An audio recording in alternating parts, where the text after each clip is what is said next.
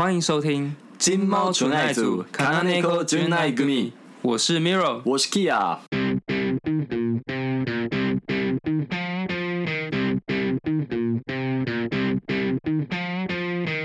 Hello，大家好，我是 Miro，好久不见了。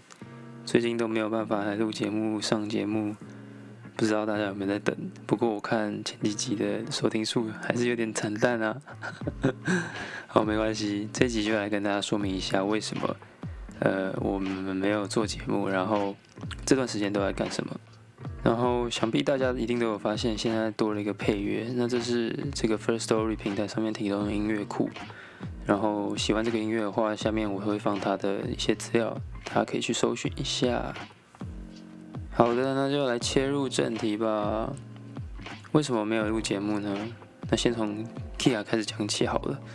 因为他还在当兵嘛。然后最近他的大学院就是要出院要申请，嗯、需要蛮多时间来做他的研究计划更改，然后跟那边做一些沟通，所以。他假日的时间都没办法，就是跟我一起录音。那我的部分呢？我在十一月七号的时候，终于正式登陆日本了。对，其实也没有玩很多啊，玩一个多月，就距离开学晚了一个月左右而已，比预想中的短了很多。而且刚好玩的正是时候，因为日本从十一月一号开始，针对九个国家地区的人呢，是免除了核酸检测的证明书这项要件，而且抵达日本的机场以后，也不需要再经过一次抗原的检查。所以其实那天我到机场的时候很顺利，就像在跑大地游戏一样，要一直跑各个点，然后拿文件给他们签名啊、盖章什么的。那他们每一个点的距离都隔得很长，我也不知道为什么。所以其实，在机场走了很久的路，不过就是几乎都在一直前进，几乎都不用停下来，还算蛮顺利的。那终于通关以后，那时候比我想象中的快，真的很多诶。我以为要一个小时、两个小时以上，但是结果不到一个小时我就出来了。那那时候我们学校是有提供接驳车来接送学生到京都市区内的，看你要去哪里隔离这样子。那他一天只有两班，两点和晚上十一点五十，就是 真的意义上的两个时段。然后呢，因为我那时候班机降落大概是一点出头，那我自己预估肯定是要一个小时以上才能出得来。结果没想到呢，两点以前我就出来了。然后呢，我也只能等了，因为那个班次已经就是满了。它是它接驳车其实不是那种巴士，它是私家车的那种类似保姆车，很高级，所以一次只能载一个人。然后前面的梯次全部都满了，我只只能一直等到就是我预约的晚上十一点五十分那个梯次，所以我在关西机场里面整整待了大概十个小时有吧。我一开始是先去一个付费制的贵宾室，然后那个贵宾室里面完全没有人，只有我一个，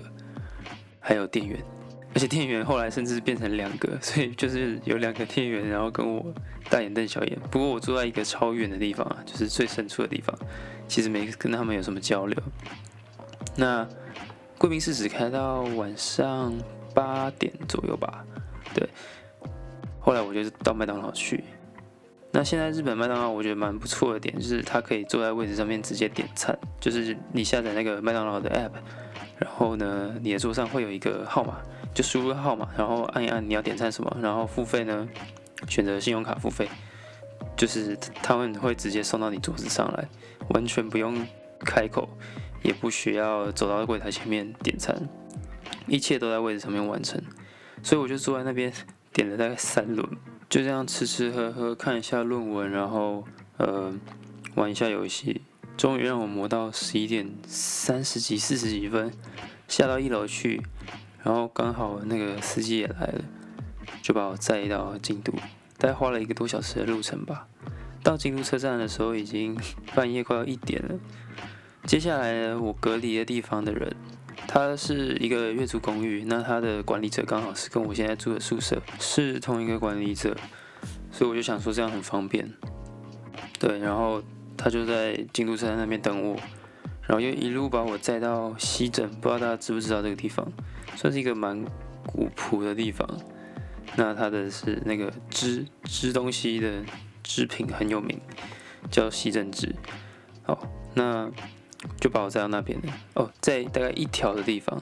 京都有一条到十条左右吧。京都车站是在八条九条那边，所以其实需要一点时间开车开到一条。然后正式入住宿舍，然后把一切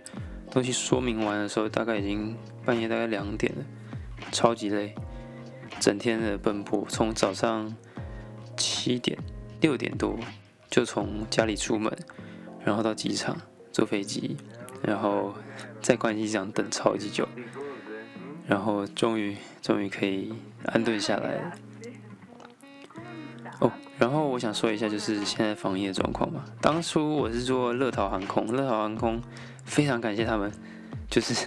在十月底重新付费了，不然我就要买超贵的华航或者是长荣才能飞到关西机场。哦，因为到关西的班次还是不如到成田啊、羽田的多。那那时候买乐桃航空只要大概六千多块钱吧，嗯，非常。令人感谢的一个价格啊，跟疫情前其实没有差很多。那我那时候搭的时候，大概只有十二个人的乘客，我数一下，因为 真的太少了，一下子数一数就数完了。那大部分人呢，都只有戴那种医疗用口罩而已。我那时候是戴 N95，然后我几乎没有看到什么人跟我戴同等级的口罩，大家都是在医疗口罩而已。然后也没有什么人戴手套、护目镜的，几乎都没有。那空服员呢也没有戴护目镜，他们就只有戴手套跟口罩而已。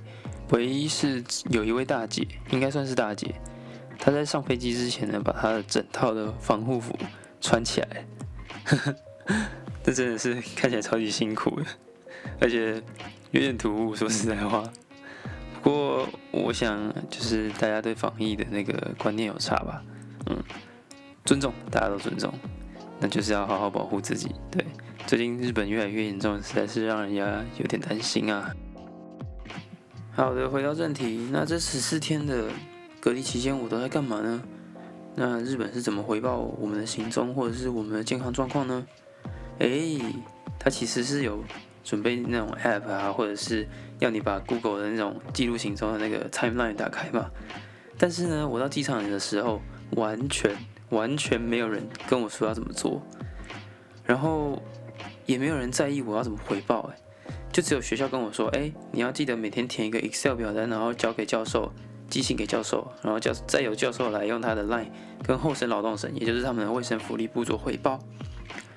这真的是有点超出我们想象，因为在台湾的话，这种归国或者是入国这种隔离是非常严格嘛，一定要待在家里，然后有独立的卫浴那种套房才能待在家里。或者是一定要去这种防疫旅馆，然后一定就是那种什么卫生所吗？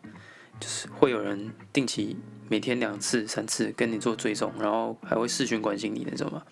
但是在日本完全没有，超级超乎我的想象。对，那每天的生活呢，其实就很简单，大部分时间都会待在房间里面，这是一定的。可是总要解决一些。呃，生理需求，三餐的需求嘛，所以我还是会出去外面买吃的，可能附近的便利商店或者是超市，然后每次出去就尽量在三十分钟以内就赶快回来。嗯，呃，一定会戴口罩，然后用酒精来消毒双手。不过我觉得这还是蛮妙的，就是说是隔离，但是其实也没有在隔离的那种感觉。嗯，而且在那个。日租套房，它的概念里面还有写到，哎，你可以出去外面，但是你要记得呢戴口罩，然后呢尽量在一个小时之内回来，然后不要去到太远。他们还是很尊重就是人权的部分啊，一定要让你就是可以出去外面呼吸一下新鲜空气，然后走动一下，活动一下身体。那其实我觉得这这点算是蛮还算不错，因为整天待在房间里面，然后就是真的很不舒服。那那段时间，除了在一般的生活、睡觉、吃饭以外呢，我还有就是需要跟教授做 proposal，需要做研究计划的报告，还有另外一方面是有一个学期的大报告，刚好这两个东西呢就在隔天而已，所以那那段期间其实我还蛮爆炸的，就是整天都一直在电脑前面查资料啊，做东西。那终于到那个这两个都报完，然后其实表现的还可以了，嗯。那最后隔离的大概四五天就比较轻松一点，整天就是玩玩游戏啊，看影片什么的。那我那时候超级后悔，就是没有没有在那时候录几集《金猫纯爱组》，因为现在其实忙到不行，没有什么时间录。对，然后。终于结束了那十四天的隔离以后呢，来到宿舍，然后过了没多久，就进了第一次研究室。那这也是一切的压力来源啊。怎么讲？因为其实我学的东西呢，在大学的时候跟这个算大范围上面是一样，同一个领域。但是来到这边以后，其实是在细部上面有很大的差别。就是很多东西我以前是没有学过，我所要应用的技术啊什么的，以前完全只有在课堂上面听过一两次，那实际操作的部分完全没有，几乎是零。所以我来到这边以后，然后了解一下我要做的事情，觉得压力非常之大。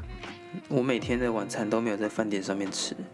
因为我都在学校在研究室里面待到七点多八点多才离开。然后回到宿舍以后才开始准备晚餐，所以我觉得生活品质上面其实下降很多，大部分的时间都投注在研究上面，然后也没有什么心思来思考娱乐或者是思考进化损害组相关的事情。嗯，回到宿舍以后，我常常就是吃完东西以后就不小心直接睡着，然后睡到大概十点多惊醒，然后哇操，已经十点多了，赶快去洗澡。然后弄一下明天东西，就就睡觉，然后隔天一大早又又再醒来，然后去学校，这样每天的 routine 都差不多这样。然后休假日呢，因为目前到这边以后还没有什么朋友，也只能一个人待在房间里面当一个 b o 就是孤独的一匹狼那种感觉。前几天我真的是压力到不行，就是我坐在研究所前面已经呃安排了很多事情，接下来一定要做完成的嘛。然后我打开我的电子信箱，发现哇，又有任务要来了，又在很忙的时间中又要插入好几个任务，真的是快爆炸。对，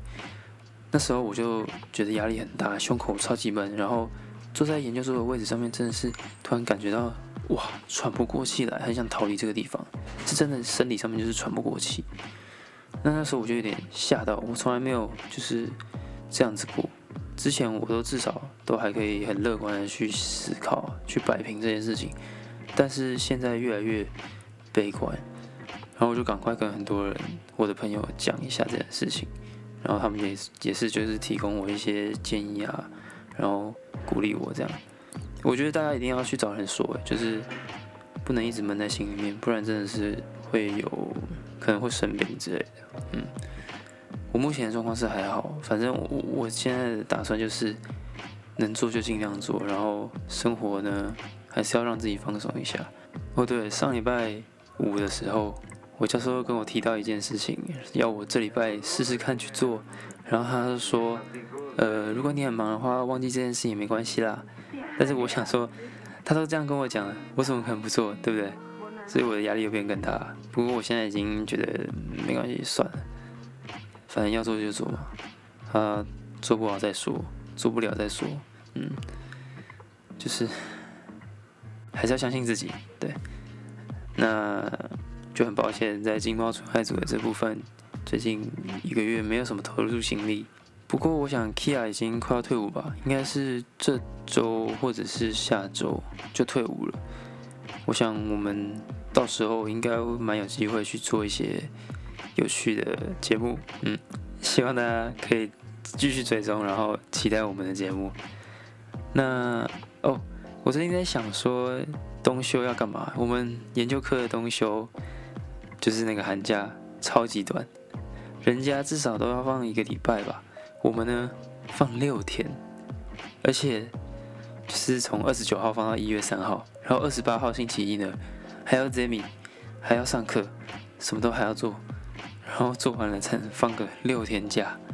而且那六天我感觉我可能还是要去一下研究室做一些我的实验的安排，所以，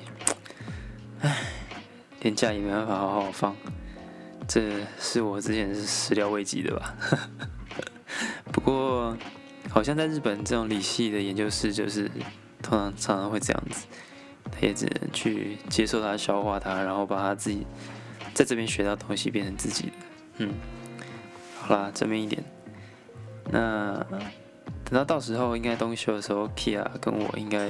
可以做一些有趣的节目。那他应该一月吧，一月就会来日本。嗯，请大家敬请期待。然后如果喜欢我们的节目的话，就把这个节目分享给你所有的朋友和对日本有兴趣的人。好，感谢大家听我发牢骚了十五六分钟，非常谢谢。对，很久没有